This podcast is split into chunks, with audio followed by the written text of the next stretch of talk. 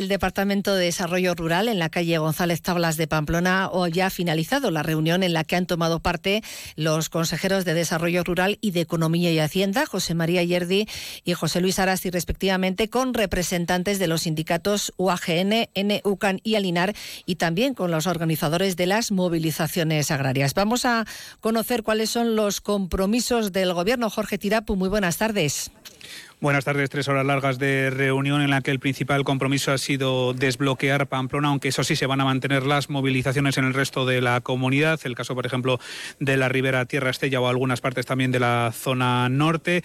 Compromiso también de reunirse la próxima semana y en el ámbito fiscal también igualarse con otras comunidades autónomas. Decía el consejero de Desarrollo Rural, José María Yerdi, que ha sido un primer paso y que lo van a abordar con el resto de las formaciones agrarias.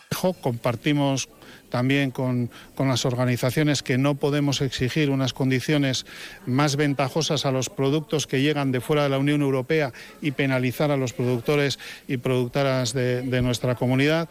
Y también hemos asumido que efectivamente, porque somos los primeros que lo padecemos, la necesidad de flexibilización de los procedimientos de la burocracia.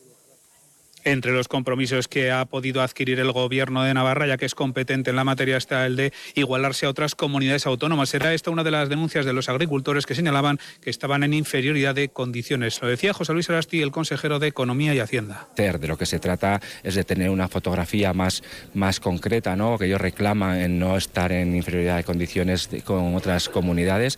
Tenemos que ver lo que, lo que se está haciendo en otras comunidades y nosotros efectivamente tampoco queremos que estén eh, en peor condiciones. ¿Y cuál es, Jorge, la respuesta de los sindicatos agrarios y de los agricultores?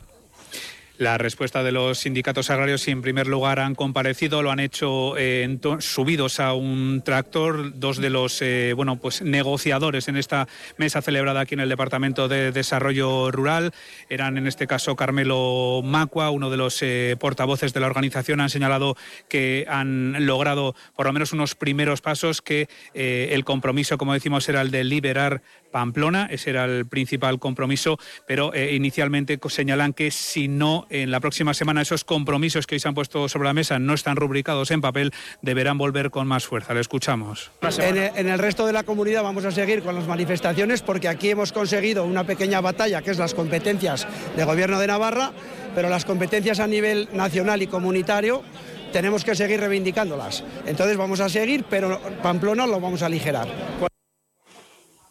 También valoraban la reunión los sindicatos agrarios. Por cierto, los agricultores que estaban en el exterior decían no sentirse representados por las organizaciones sindicales agrarias y pedían a sus representantes, a los organizadores de esas tractoradas que estén también presentes la próxima semana. Decía Félix Baría en que no salen satisfechos del encuentro. Bueno, la valoración no es positiva, obviamente, porque no se ha arrancado más que un compromiso de estudio de materia fiscal. Para nosotros una línea roja eh, esa igualdad fiscal con el resto de comunidades autónomas.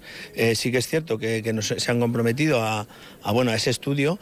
Eh, también es cierto que ese compromiso de participación de las organizaciones agrarias en la ley de desarrollo rural y en la ley de despoblamiento a partir de ahora las columnas de tractores es el compromiso adquirido en esta reunión. Van a ir desalojando Pamplona y se van a extender al resto de la comunidad.